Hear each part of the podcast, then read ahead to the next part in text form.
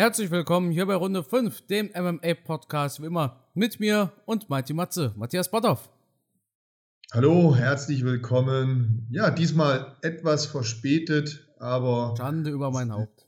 Das Leben ist kein Ponyhof, läuft ich, halt nicht immer so, wie man sich vorstellt. Ich übernehme die Verantwortung, Matthias. Es tut mir leid, die letzten Tage sind einfach eine absolute Katastrophe. Jetzt habe ich morgen eine lange Fahrt vor mir.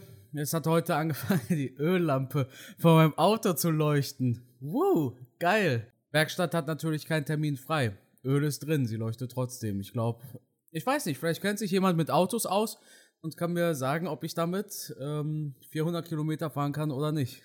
Wäre auf jeden Fall gut, wenn ich die fahren könnte. Ja, ich sag's ja, Stress ohne Ende.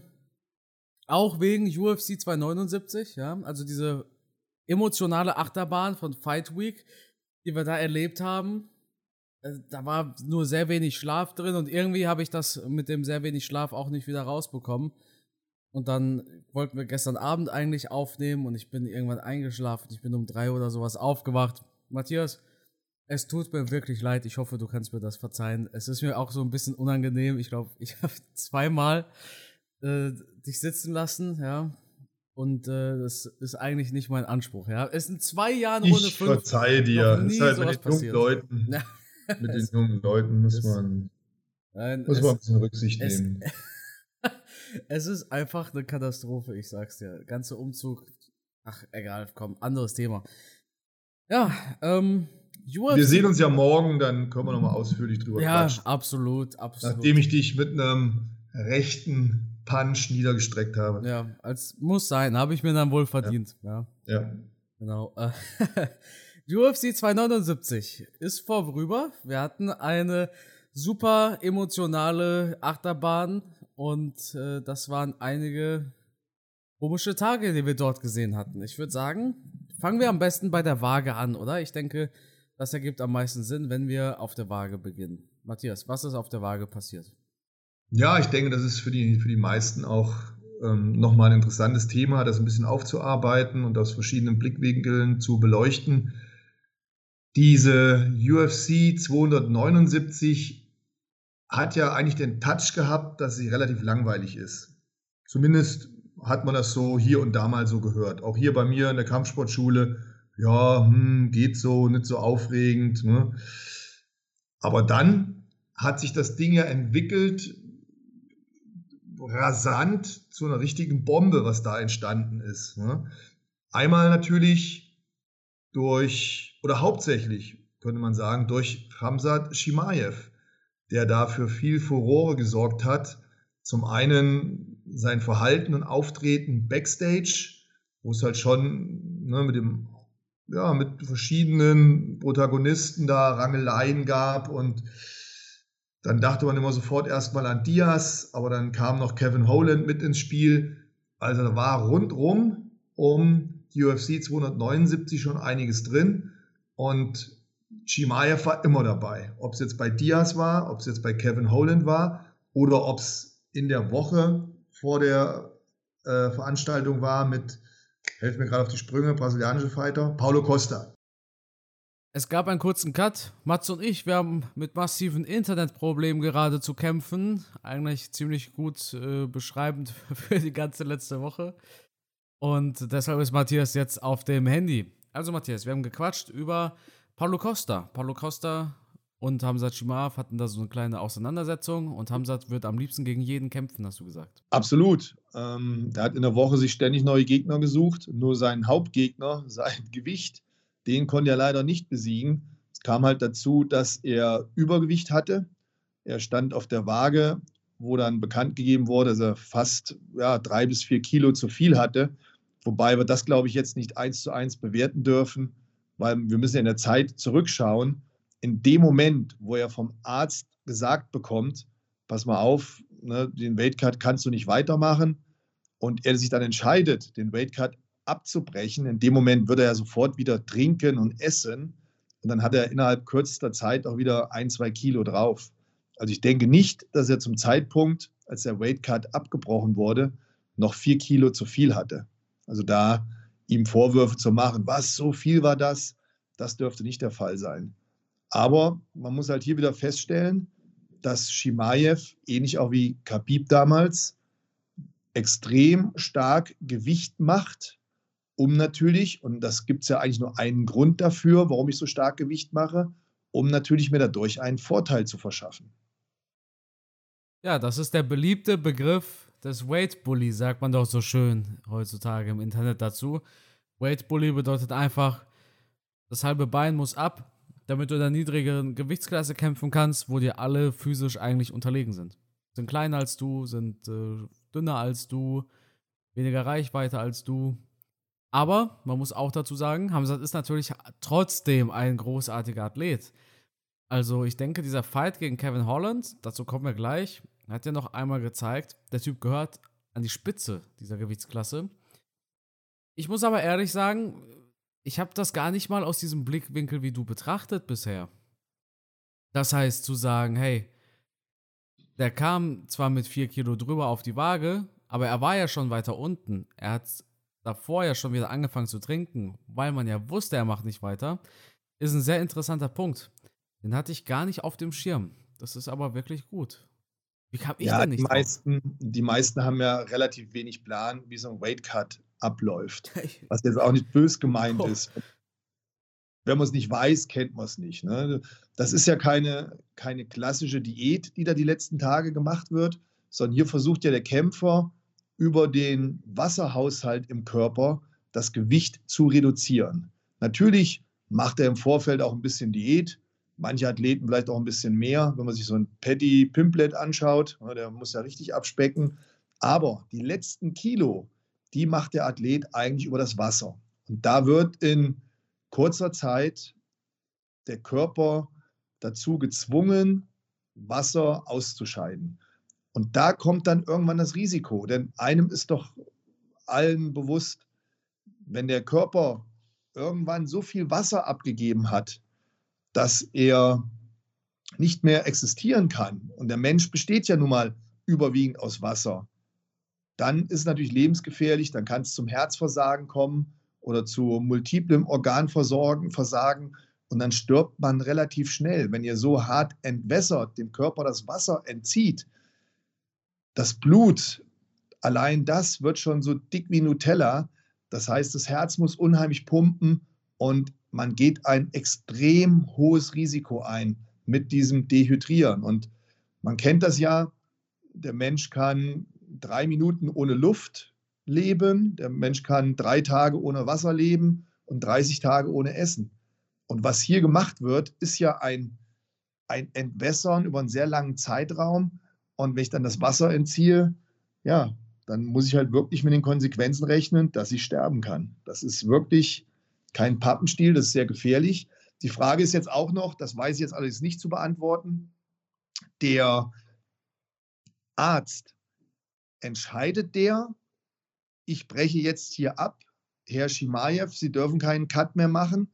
Oder sagt der Arzt, ich empfehle Ihnen, hier den Cut zu stoppen? Das weiß ich jetzt nicht, ob das eine Empfehlung war vom Arzt oder ähm, ob das wirklich ein Verbot war vom Arzt. Und es ist natürlich ein leichtes dann zu sagen, ja, ja, äh, ich hätte das geschafft, aber der Arzt hat es ja verboten. Ja, Moment mal, wenn der Arzt da schon einschreitet, ja, vielleicht hätte er es geschafft. Vielleicht hätte er es aber auch nicht geschafft. Vielleicht hätte er auch einfach nur kollabiert, hätte einen Herzstillstand gehabt, man hätte ihn wiederbeleben müssen und, und, und. Also wie gesagt, das ist kein Kindergeburtstag hier. Das ist wirklich eine lebensgefährliche Sache. Und ähm, deswegen war das natürlich die richtige Entscheidung von dem Arzt, wenn da Lebensgefahr besteht, zu sagen, stopp, jetzt geht es nicht mehr weiter. Das ist tatsächlich ein spannender Punkt. Ich weiß auch nicht, im Endeffekt, wer diesen Weightcut abgebrochen hat. Hamzats Coach hat gesagt, der Arzt hat es angeraten, deshalb hat der Coach diesen Weightcut gestoppt. Es gibt aber auch andere Fälle, in denen hat der Arzt bzw. die Commission diesen Weightcut unterbrochen. Da hat die Commission gesagt, pass auf, du machst nicht weiter, wir lassen dich nicht kämpfen. Das war bei Max Holloway gegen Khabib der Fall. Einige wissen ja noch, wir hätten eigentlich mal Khabib gegen Holloway sehen sollen. Dazu kam es nicht, weil die Commission hat den Weightcut von Holloway unterbrochen. Bei Hamzat war es, denke ich, im Endeffekt ein Doktor, der UFC oder von der Commission, weiß ich nicht, der eben mit dem Coach gesprochen hat und gesagt hat, hey, lass das, das, äh, das bringt nichts, das ergibt keinen Sinn, das ist zu riskant. Darum geht es ja. Es ist zu riskant wahrscheinlich gewesen. Und daraufhin hat man diesen Weightcut abgebrochen.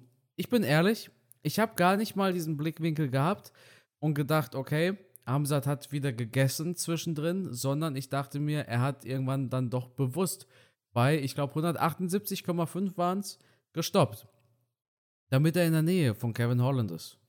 Ich glaube, das war dann im Endeffekt schon geplant. Es gibt ja diese wilden Verschwörungstheorien. Alles war von Anfang an geplant und so weiter und so fort. Was denkst du darüber? Oh, ich, schon ziemlich weit hergeholt. Aber auf der anderen Seite, wenn man mit, mit den Medien zu tun hat, mit Fernsehen und allem Möglichen, da wird ja so viel gefaked und gedreht. Ich weiß es nicht. In dem Falle müssten jetzt wirklich ja verdammt viele Personen in dieses Boot mit eingestiegen sein. Das äh, hat sich ja nicht nur um Shimaev gedreht, sondern es wären ja dann sechs Athleten gewesen plus die Teams und die müssen alle verschwiegen bleiben. Ich kann es mir nicht vorstellen. Nein, ich glaube es nicht. Ich glaube es nicht, nein. Ich glaube, es war wirklich so, dass Shimaev das Gewicht nicht gepackt hat. Und dann musste die UFC, Dana White, das ganze Team, die mussten halt schnell reagieren und haben aus der erstmal schlechten Nachricht eigentlich ja was sehr Positives gemacht. Absolut. Vor allem, wie du schon sagst, das, das ist ja ein Riesenapparat. Die UFC ist ein Riesenapparat. Das ist nicht. Da hockt Dana, da hockt sein Anwalt und COO Hunter Campbell und die Fighter. Das ist kein Fünf-Mann-Unternehmen. Ne? Wir reden da schon von einem echten Milliardenunternehmen. Plus diese ganzen Fighter-Camps auch. Das heißt, die Teams von den Kämpfern. Das sind hunderte Leute. Das wäre rausgekommen, schon vor Wochen, wenn das alles so geplant gewesen wäre.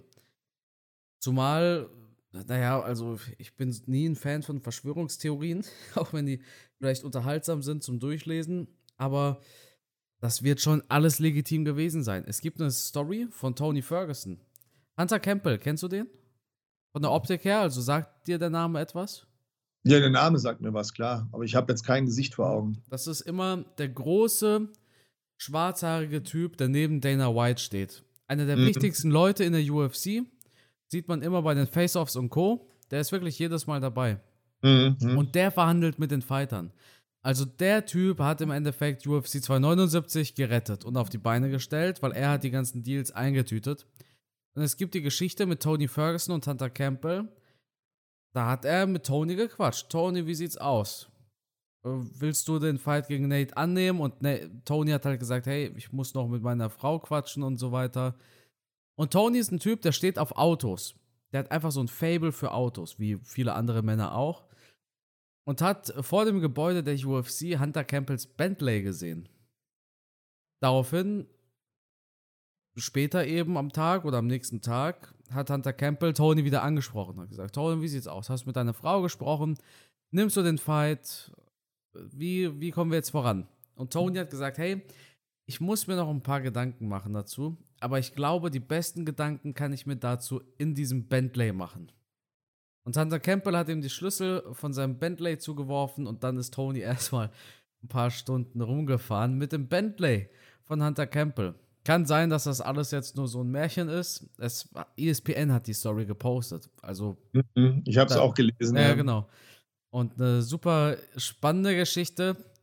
Ich stelle mir das gerne auch als Metapher vor äh, dass das Ganze einfach nur für Geld äh, steht, ne? Das Ganze einfach hinter so einer Metapher verschleiert. Und zwar, Tony wollte nicht den Bentley fahren, sondern Tony wollte mehr Kohle. Und Tony, wollte, Tony wollte den Bentley haben. ja, genau, genau. Er wollte ihn bezahlen können, zumindest, ne? Und ich glaube, so war es am Ende auch. Im Endeffekt hat Geld die ganze Sache geregelt. Es ist immer alles nur eine Frage vom Preis. Natürlich würde Tony auch gegen Nate kämpfen, aber für die richtige Kohle. Und das ist ja auch der Twist, denn du weißt, die UFC braucht dich gerade super dringend. Und wenn du nicht gegen Nate kämpfst, dann ist das Ding fast schon im Eimer. Wenn Tony, ich meine, Tony weiß doch, hey, die UFC muss mich gegen Nate kämpfen lassen, weil sonst ist ja keiner da, sonst ist keiner ready. Und ich gegen Nate, das wäre ein geiler Fight. Deshalb konnte er wahrscheinlich auch hochpokern. Genauso wie Nate. Alle Leute, die die Show retten mussten, konnten nach extra Kohle verlangen und haben sie wahrscheinlich auch ziemlich ordentlich bekommen. Da bin ich mir sicher. Das war ein Zahltag für alle. Deswegen ist Dana White vielleicht auch ein bisschen angepisst, dass Shimaev das Gewicht verkackt hat. Wobei man da natürlich immer sagen muss, dieses Gewicht nicht zu schaffen, das kann passieren. Wobei man auch den Vorwurf machen muss auf der anderen Seite, was für einen krassen Weightcut macht ein Shimaev dann da, um sich diesen Vorteil zu verschaffen, den wir anfangs schon angesprochen haben. Denn das ist ja der Grund. Und was mir so ein bisschen auf den Keks geht, das sind die ständigen Diskussionen über diese Weightcuts. Ja, wir müssen die Regeln ändern, wir müssen dies ändern. Nein, Moment mal, wir müssen überhaupt nichts ändern. Jeder, der diesen Weightcut macht, der macht den freiwillig. Ich habe den auch oft gemacht. Ich habe es freiwillig gemacht. Ich hätte nicht in die oder die Gewichtsklasse gehen müssen. Nein, das hätte ich nicht machen müssen. Aber man hat halt seine Gründe und deswegen macht man das. Aber ein Shimaev, warum muss er den Weightcut machen? Ein Scheiß muss er.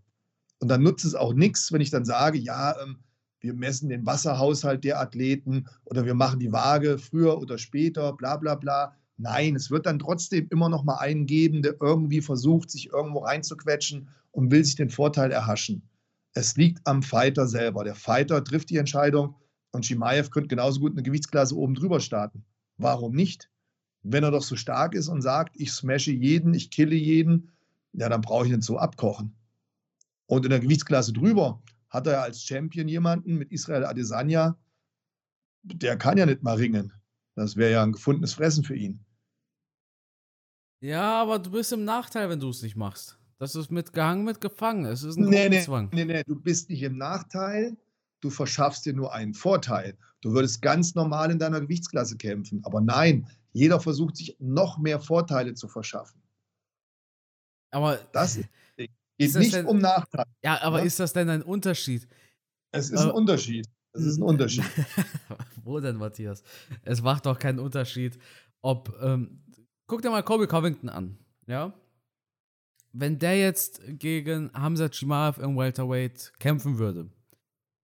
Kobe Covington macht keinen harten Weightcut. Hamza Chimaev schon. Natürlich hat Covington dadurch einen Nachteil. Colby Covington kämpft in seiner Klasse. Klar, wenn, er, wenn du es von der Seite siehst, wenn sich einer, wenn einer sich einen Vorteil verschafft, hat der andere automatisch dadurch einen Nachteil. Dann ist es richtig, ja. Aber es geht ja hier darum, sich einfach nur einen Vorteil zu verschaffen. Wie gesagt, der, jeder Kämpfer könnte ja in der Gewichtsklasse kämpfen, wo er sich wohlfühlt, wo er nicht diesen harten Wassercut machen muss. Aber sie machen es ja trotzdem nochmal, um sich diesen Vorteil zu verschaffen. Nicht um irgendwelche Nachteile wegzuschaffen. Das meine ich damit. Okay. Sondern man versucht sich einfach, ja, jetzt hatten wir wieder die lästigen Internetprobleme, deswegen müssen wir kurz wieder ansetzen. Es ging ja um die Vor- und Nachteile, die sich ein Kämpfer erarbeitet. Und klar, prinzipiell geht es ja darum, erstmal keinen Nachteil auszugleichen, sondern sich einen Vorteil zu verschaffen. Aber wie der Carsten, wie du eben schon gesagt hast, wenn der eine sich einen Vorteil verschafft, hat der andere natürlich einen Nachteil dadurch. Logisch, das bleibt nicht aus. Ne? Tja, dementsprechend warst du auch ein bisschen wütend, glaube ich, auf Shimaev, oder? Ich war nicht wütend darauf, dass er das ähm, Gewicht verpasst hat. Das kann passieren. Ich war wütend darauf, auf die Art und Weise, wie er sich danach verhalten hat. Ja, mit dem Mittelfinger und so, ne? Das hat mir einfach, das fand ich einfach nicht gut. Ich, ich frage mich bin auch, ja warum. Fan. Ja, ja. Ich bin ja Fan und kannst du dich noch daran erinnern, im letzten Podcast habe ich noch so positiv von ihm und, und äh, Nate Diaz gesprochen. da habe ich gesagt, was für ein cooler Typ ja. und ne, so ein echter Sympath, der halt einen auf, auf böse macht, aber in Wirklichkeit ist, glaube ich, ein herzensguter Mensch. Und bei dieser Veranstaltung jetzt hat er mich dann einfach durch sein Verhalten, ja, da, mit diesem Stinkefinger zeigen und so, da, da kam er einfach so nicht so wirklich demütig rüber und so respektlos das hat mir gar nicht gefallen. Ich fand's komisch. Also, meine Frau hier, die, die hatte auch gar keine Lust mehr auf Shima. Die hat das auch richtig aufgeregt. Ich bin früher mit Pro Wrestling aufgewachsen, ne? also Undertaker und so weiter und so fort. Ich, ich denke, das ist alles Absicht. Also, wenn er wusste, er wird schon ausgebuht, dann kippt er halt bewusst noch so ein bisschen Öl ins Feuer. Weißt du? Ist schwer zu sagen. Ich kenne ja einige Leute, die haben Shimaev schon persönlich kennengelernt. Die haben alle nur positiv über ihn gesprochen, so als privaten Menschen. Weißt Habe ich ja letzte Woche im Podcast gesagt. Ja. Ich, ich habe gesagt, ich glaube die Nummer nicht. Trotzdem kam er mir halt dann von seinem Verhalten her sehr unsympathisch rüber. Er hat dann bei mir wieder Pluspunkte gesammelt nach dem Kampf gegen Kevin Holland. Das fand ich dann wieder super. Beide haben Shake Hands gemacht. Äh, Shimaev hat ihn in den Arm genommen. Und das, obwohl sie ja schon vor der Veranstaltung so einen kleinen Kampf miteinander hatten. Also da war ich dann wieder ganz begeistert. Dann kam es zu dem Interview im Käfig selbst. Da hat es dann wieder so ein bisschen das Pendel in die andere Richtung geschlagen. Also ich bin da hin und her gerissen. Und mir hätte es gut gefallen, wenn er Größe gezeigt hätte nach diesem Wahnsinnssieg und gesagt hätte, ey Leute, tut mir leid, ich hätte gern Nate Diaz auch einen Arsch versohlt, aber ich habe mein Gewicht nicht geschafft. Ne? Das hätte er ruhig mal sagen können. Tut mir leid. Ne? Aber gut. Wahrscheinlich hat er seine Gründe, das anders zu sehen. Du hast gerade das Thema Shake Hands angesprochen. du weißt jetzt, was ich ansprechen werde. Ja. Der nicht geschakte Shake Hands. Drama für viele Fans, für andere Fans absolut kein Thema. Aber wie sieht das Mighty Matze? Ähm, prinzipiell bin ich ein sehr fairer Sportler. Auf der anderen Seite kannst du keinem einen Vorwurf machen, wenn der Gong ertönt und der Kampf losgeht, er dann auch anfängt zu kämpfen. Weil die Möglichkeit, Shake Hands zu machen, die kriegst du ja vorher geboten. Warum soll ich das dann also nochmal machen? ich will nicht Händchen halten, ich will nicht tanzen, ich will dann kämpfen. Und wenn dann bei manchen der Gong ertönt, ja, dann marschieren die einfach los. Ich habe das auch schon in Kämpfen bei mir gehabt. Kann ich mich daran erinnern. Ich habe mal gegen so einen Riesen gekämpft, auch so ein, ich weiß auch, ein ganz komischer Vogel. Und dann wollte ich auch so die Hand hinhalten für Shake Hands und der ist einfach so durch mich durchgerannt. Und da habe ich mir damals gedacht, ey, das passiert mir nie wieder. Äh, warum auch? Ich, da habe ich gedacht, was bin ich für ein Idiot? Wir haben ja schon Shakes Hand gemacht, warum soll ich das jetzt nochmal machen? Also ich finde, da kann man jetzt Shimaev nicht unbedingt einen Vorteil machen.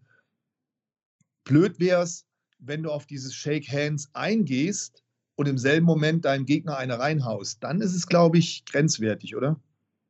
Das heißt, du hältst deine Hand hin, tust so als ob, aber verpasst ja. ihm eine. Ja, und ich glaube, das hat er in dem Fall nicht gemacht, oder? Nee, er hat gefeint painted einmal. Es sah eher aus wie so ein Paint. Du kennst ja diese Feints mit, mit der linken oder so. Ja, das macht er immer bei seinen Takedowns. Ja, ja. Das habe ich schon ein paar Mal gesehen bei Shimaev, dass er oben so die Hand rausschlägt. Ja, genau. Und, genau. Fin und dann runter geht zum Bein, einfach nur um den, den Fokus, den Blick von dir abzulenken. Ähm, macht er diese Finte mit der Hand nach oben wegschlagen und dann das Abtauchen zum Takedown. Ähm, deswegen, pff, ja, kann man ihm da jetzt eigentlich keinen Vorwurf machen. Ich denke, da haben viele auch ein bisschen übertrieben. Weil klar, so wie du, also dieses unsympathisch finden, das haben natürlich auch viele so empfunden. Viele fanden diese Aktion auch unsympathisch und das beeinflusst natürlich auch das Urteilsvermögen. Ne? Wenn du sagst, boah, der war so unsympathisch bei der Pressekonferenz, also nicht bei der Pressekonferenz, es gab ja keine, sondern bei den Weigh-ins und äh, nach dem Fight.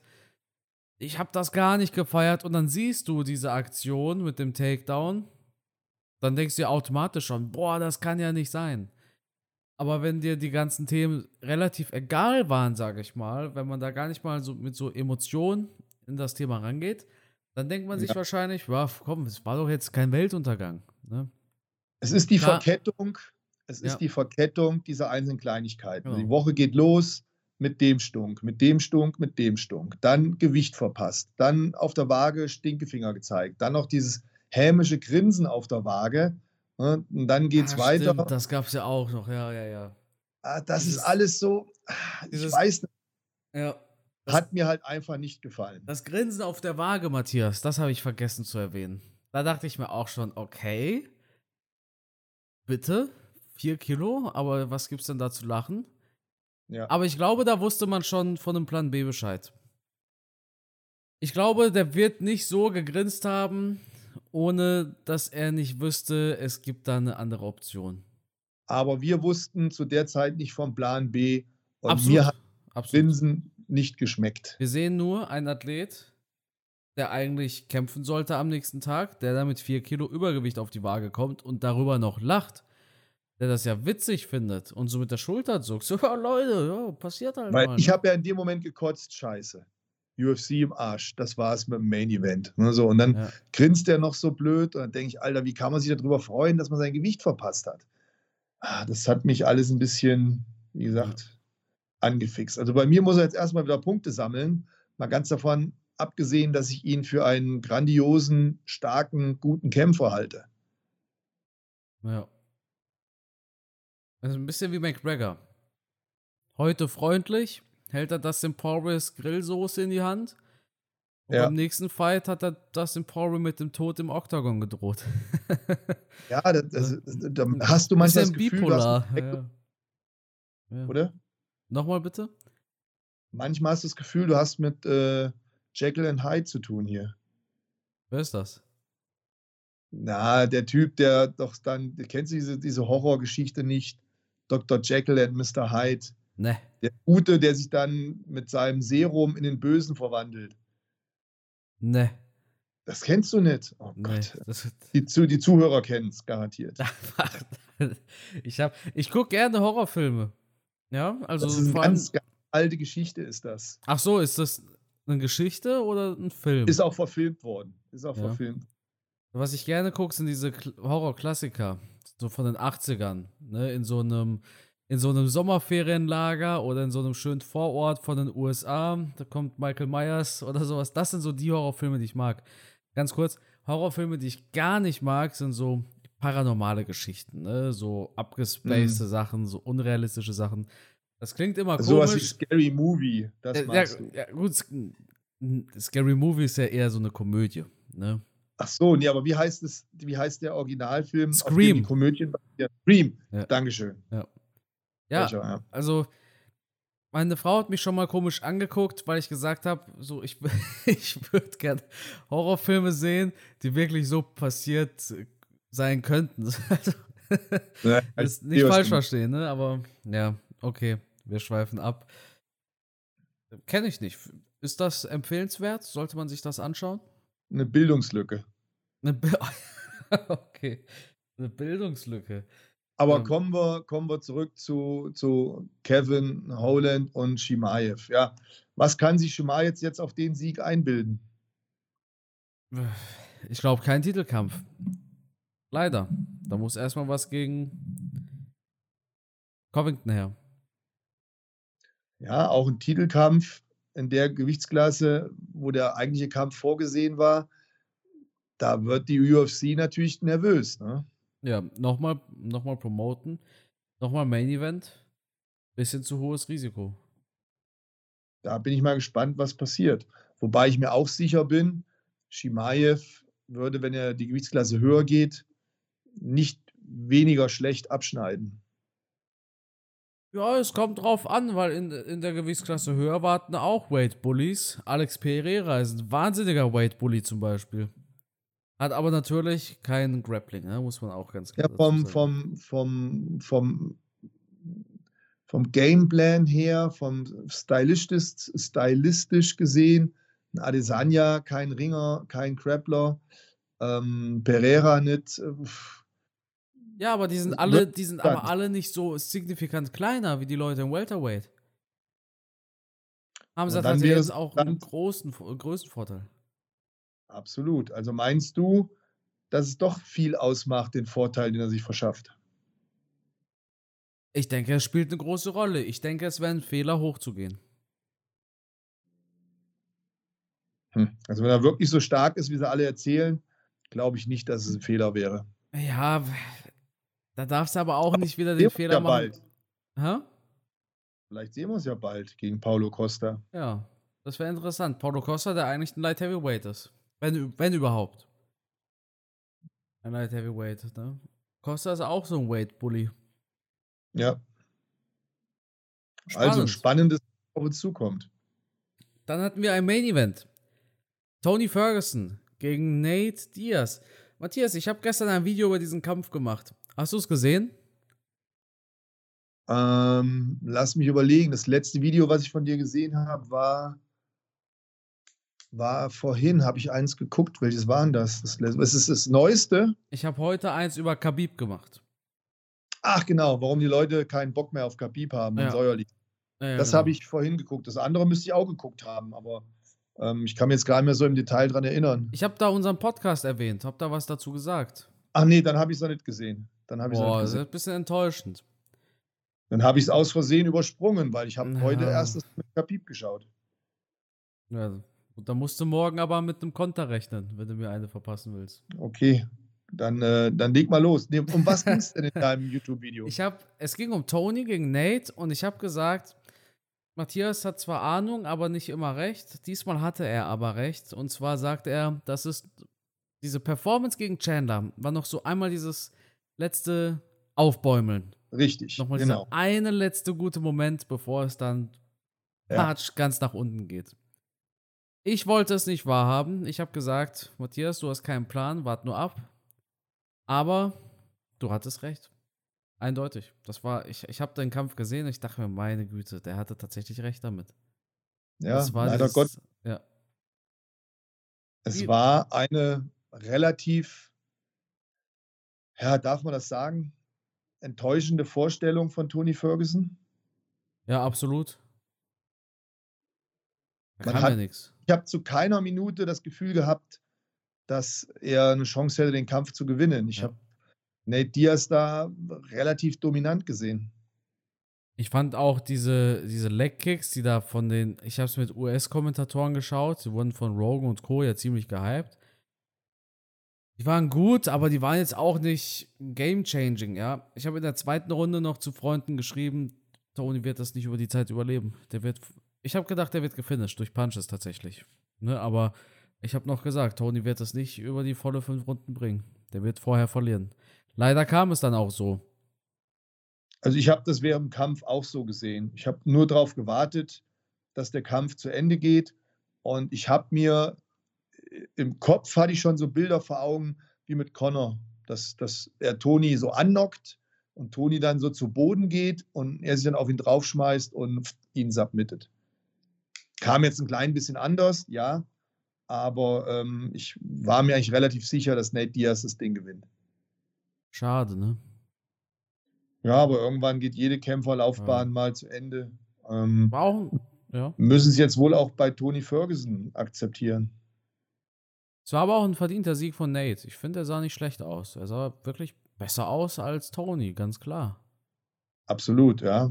Kann man, kann man nicht anders sagen. Also Shimaev und Diaz haben abgeliefert, wobei ich nach wie vor der Meinung bin, dass Nate Diaz nur minimale Chancen gehabt hätte, einen Shimaev zu schlagen.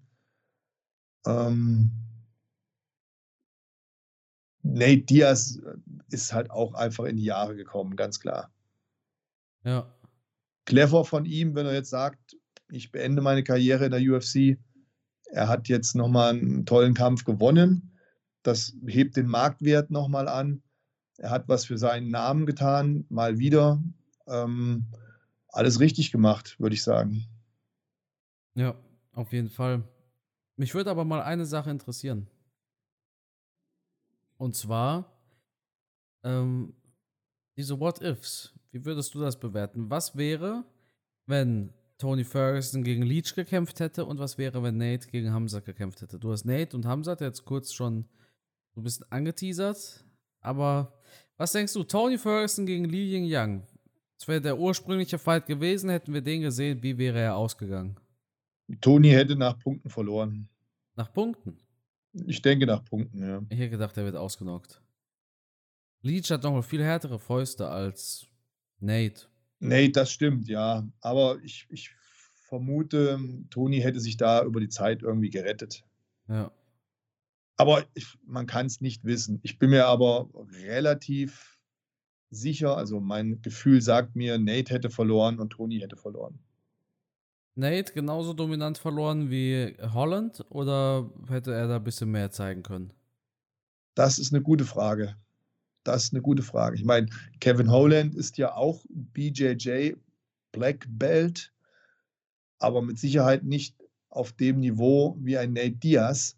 Was mir halt immer so angsteinflößend ist, die Kraft von Hamza Chimaev. Meinst du? Ich meine, so ein Typ, ja. diese Power, so ein Typ wie Kevin Holland muss ja auch erstmal am Boden halten. Ja. Also nicht nur die K.O.-Power, sondern auch wirklich die Kraft hinter den Armen, die, die Physis, die physische genau, Kraft. Genau, ja, der dich ja. in den Schwitzkasten nimmt, auf gut Deutsch.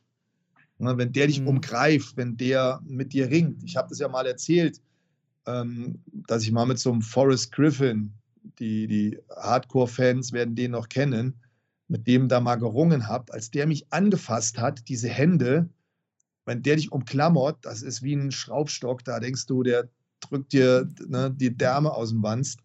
Und ich kann mir das bei Shimaev eh nicht vorstellen. Wenn der dich packt, der dreht dich von links auf rechts, da ist so viel Power hinter.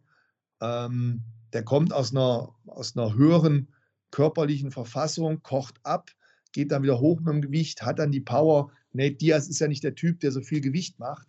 Das heißt, ich gehe davon aus, Shimaev ist dem extrem körperlich überlegen. Es wäre ein ganz, ganz schwerer Kampf für Diaz geworden. Ich, wie gesagt, ich kann es mir einfach nicht vorstellen, dass Diaz da eine Chance gehabt hätte. Aber jetzt ist durch. Wir brauchen nicht mehr drüber zu diskutieren. Wir müssen es abhaken. Ich habe mal eine ganz stumpfe Frage, Matthias, ja? Ja. Und zwar nochmal zu dem Thema mit Forrest Griffin. Ja. Du bist ja Bodybuilder. Ja. Musst du nicht auch die übelste Kraft haben? Ich meine, du trainierst ja oder hast auf jeden Fall auch sehr hart trainiert, dein Leben lang. Ja, absolut. Aber das sind zwei komplett unterschiedliche Kräfte, möchte ich mal sagen. Okay, deshalb, deshalb sehen Strongmen auch nicht aus wie Bodybuilder, ne? Zum einen das und mhm. auch Ringer, die sehen natürlich auch muskulös aus, aber deren Muskulatur ist halt nochmal ganz anders trainiert und ausgelegt wie die Muskulatur von einem Bodybuilder. Ich kann das damit beschreiben, mein Kumpel, wovon ich schon oft erzählt habe in dem Podcast, dieser BJJ-Trainer, der Ailton Barbosa, der beim American Top Team arbeitet, wenn du mit dem ringst, ja, der, der, der hält mich am Boden vier Minuten am Stück, hält er mich fest. Und meine dicken Muskeln, ich, natürlich habe ich diese Kraft, aber diese Ausdauerleistung, diese Haltekraft, das, das hast du nicht. Wenn der mich gegriffen hat, die Hände, die Unterarme, als würden sich so eine Schlange zuziehen. Also die haben ja speziell in diesem Bereich trainiert, dass die diese Kraftausdauer haben, diese statische Kraft, dieses Halten. Dieses Halten trainiert ja ein Bodybuilder nicht. Bei uns geht es ja immer pumpen. Anspannen, entspannen, anspannen, entspannen. Ja. BJJ-Kämpfer, der greift und spannt an. Und jetzt hält der, hält der, hält der, hält der. Die Bodybuilding-Muskulatur ist schon sauer. Der Bottoff ist schon am Kotzen. Und der Typ hält mich immer noch. Entweder habe ich die Fähigkeit gehabt, mit meiner Maximalkraft den, den Griff zu brechen. Wenn ich das aber nicht schaffe, hält er mich so lange, bis ich müde bin und dann nimmt er mich auseinander wie. Pff, ne? Okay. Spannend. Also, mir war schon klar, dass es da Unterschiede gibt. Ich kenne ja auch ähm, diese Strongmen und so weiter. Ich habe ja auch deine Videos geguckt von der FIBO. Nur hat mich einfach mal interessiert, weil das ist so stumpf gedacht, aber ne, wer halt so viele Gewichte stempelt, auch im Fitnessstudio, der muss ja auch Power haben hinter den Armen. Ne? Ja. Auf der anderen Seite, Ailton, der trainiert wahrscheinlich nicht mit den Gewichten, mit denen du trainierst. Und das Absolut. wahrscheinlich auch mit Ansage nicht, ne? Ja. Ja, cool. Ja, das war UFC 279. Der nächste Pay-Per-View ist UFC 280. Da bin ich jetzt schon heiß drauf, mit dir darüber zu quatschen. Und ansonsten haben wir noch eine UFC Fight Night mit Corey Saintagen im Main Event. Ich überlege gerade, ob wir noch einen UFC-Fight hatten bei 279. Li Yingyang gegen Daniel Rodriguez gab es noch. Ja, wir hatten noch Johnny Walker. Ach, Johnny Walker hatten wir auch noch. Stimmt. Der hat auch mal wieder was gewonnen, ne? Ja, spektakulär. Durch Submission mit Würgegriff. Wer hätte das gedacht?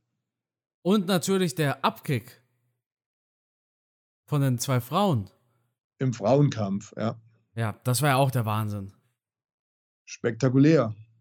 Chris Barnett kam auch nochmal zurück nach einem halben Schlaganfall.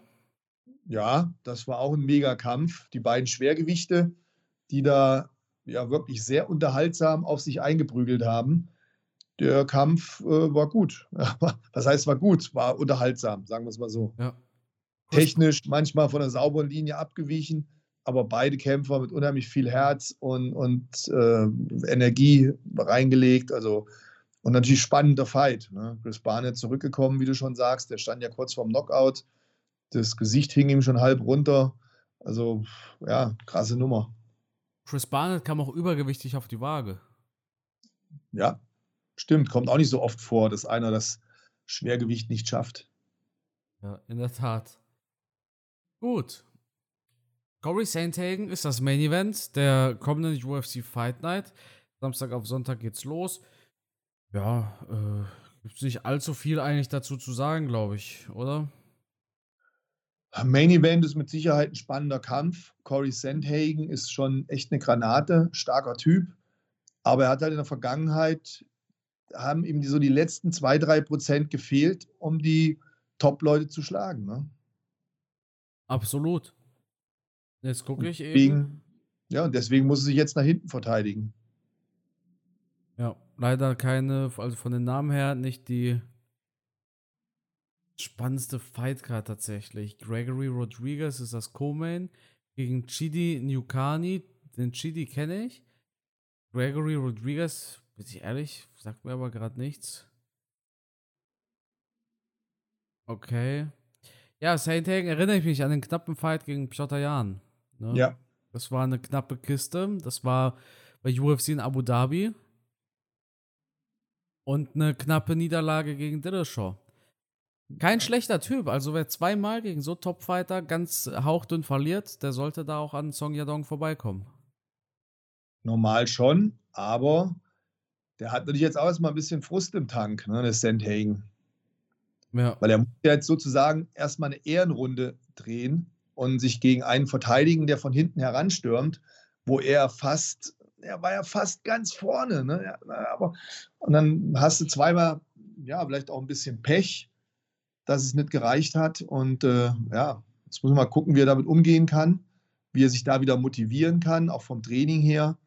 Und ähm, ich finde, sein Gegner ist nicht zu unterschätzen. Ich meine zwar auch, Sandhagen gewinnt, aber er darf da halt nicht mit einer, mit einer Leichtigkeit reingehen und seinen Gegner unterschätzen.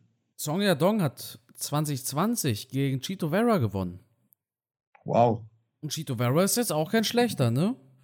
Wobei der natürlich auch in den letzten Jahren, finde ich, nochmal eine extreme Entwicklung durchgemacht hat. Naja, auf jeden Fall. So, um 1 Uhr geht's los. Und wir haben ebenfalls das Boxen. Ja. Ich finde, Triple das, G. Ah, hier ist es. Ja. Genau. Gegen Triple G Canelo Soul Alvarez. gegen Canelo.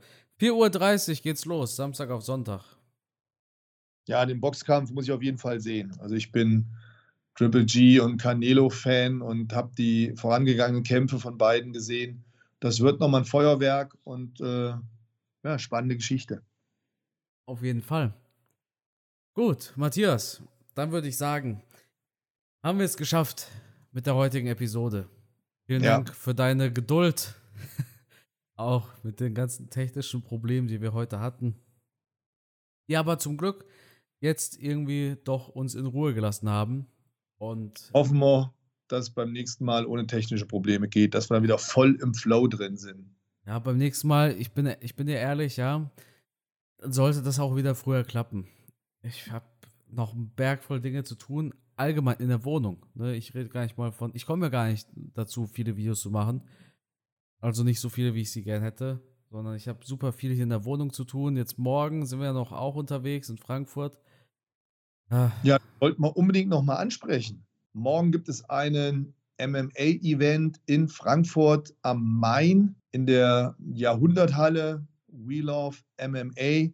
Und jetzt ratet mal, wer da die Kämpfe kommentieren wird. Das Runde 5 Team.